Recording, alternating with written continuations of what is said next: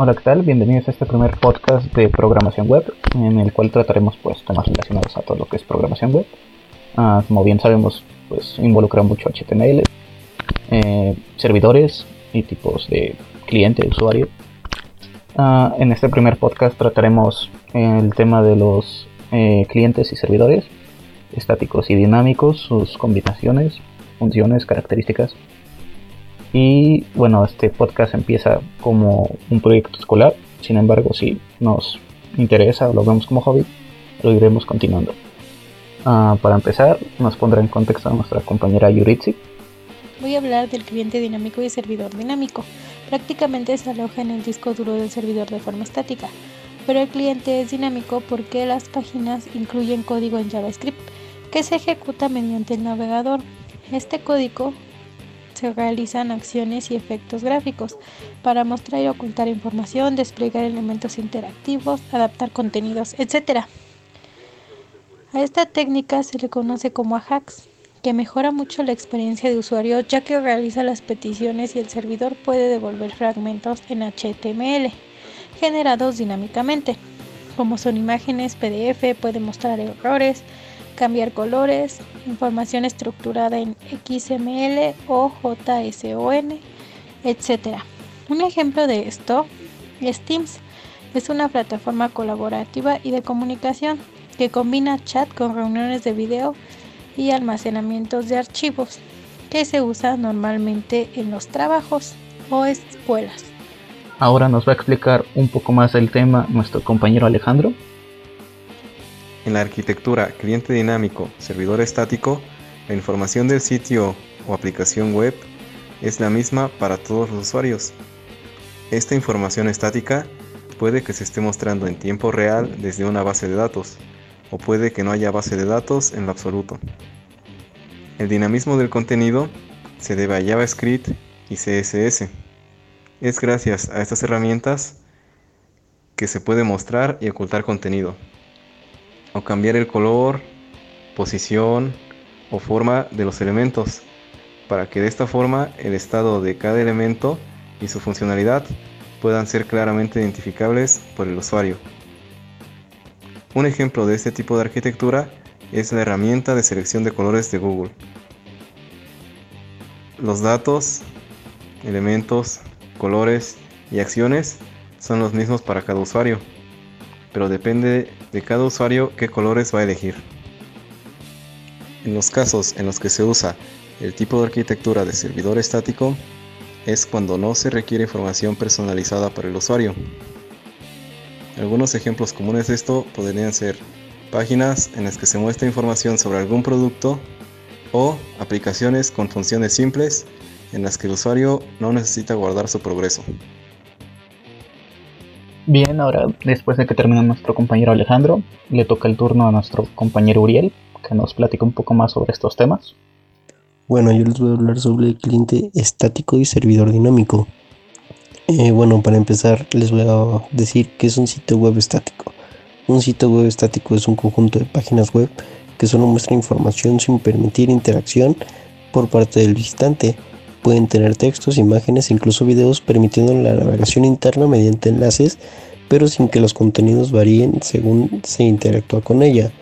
Este documento base que se almacena en el servidor puede ser directamente un documento HTML sin lógica de programación y que directamente se manda al navegador para que lo muestre. Ahora bien, ¿qué es un sitio web dinámico? Este sitio web dinámico es cada vez que los sitios web se presentan como dinámicos, en tanto permiten interacción por parte del visitante. En este caso nos encontramos con un sitio web dinámico cuando este nos permite rellenar un formulario, escribir en un foro, eh, dejar comentarios, realizar una compra de productos, encuestas, votaciones, etc. Algo así como nos permite Teams, Facebook, Twitter, Instagram.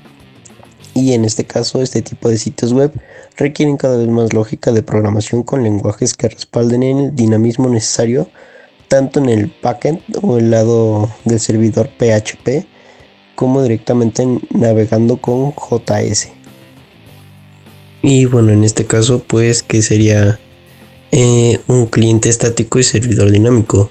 Bueno, este modelo se compone de tres capas ya que intervienen por un lado el navegador y por el otro el servidor web. pero también una base de datos asociada a este último. Eh, esto quiere decir que cuando el servidor recibe una petición, devuelve contenido eh, del disco o ejecuta el código para generar el recurso dinámicamente y este contenido normalmente realiza consultas a la base de datos para recuperar la información generando la página HTML y contenidos de, de forma dinámica. En este caso, bueno, eh, cuando nosotros entramos a consultar algunos resultados sobre estamos esperando sobre, no sé, cuando estamos esperando los resultados de la NAMO o el Poli, tendríamos que eh, estar dando clip en la página eh, consecutivamente para saber si ya habían salido la convocatoria o los resultados. Eh, y pues bueno, este sería el, cliente estático y servidor dinámico, que quiere decir que nosotros debemos estar actualizando constantemente para que la página cargue la base de datos y nos muestre los resultados que nosotros queremos. Y este sería cliente estático y servidor dinámico y por mi parte sería todo. Y bueno, después de tanta explicación de nuestros compañeros, uh, queda resumir que uh, los servidores, pues como bien sabemos, almacenan la información para que siempre esté disponible en la red, ¿no? Pero depende mucho del diseño de páginas web cómo va a estar disponible esta información, ya que como bien nos explicaron, en las páginas estáticas pues no hay mucha interacción más que poder leer o ver lo que haya. En algunos casos ver videos, pero solamente te redirige a otra página web que ya sería dinámica. Y en las páginas dinámicas, bueno, pues nos podemos loguear, podemos comentar, escribir comentarios, por ejemplo. Uh, ¿Qué otra cosa? Registros.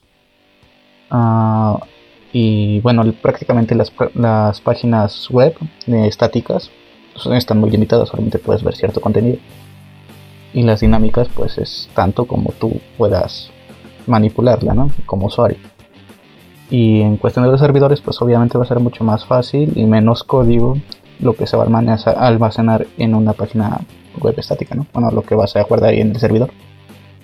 Y de forma que eh, las páginas web dinámicas, lo que vas a almacenar ahí en el servidor, pues es más código, es más ah, un poco más complicado de programar y requiere más características. Por ejemplo, ahorita ya no es tanto así, pero en el pasado eh, requeríamos a Double Flash para que pudieran correr nuestras páginas web dinámicas que incluyan pues, eh, contenido multimedia, ¿no? Como música o fotos.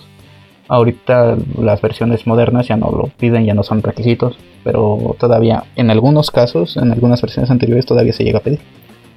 Pero ya está desapareciendo ese, esa característica, por ejemplo. Pero es un ejemplo de lo que este, de todo lo que se tendría que almacenar en, un servidor web para una página web eh, dinámica, ¿no? Los componentes o los requerimientos para que funcione como está planeado la página. Y bueno, supongo que hasta aquí llega este podcast.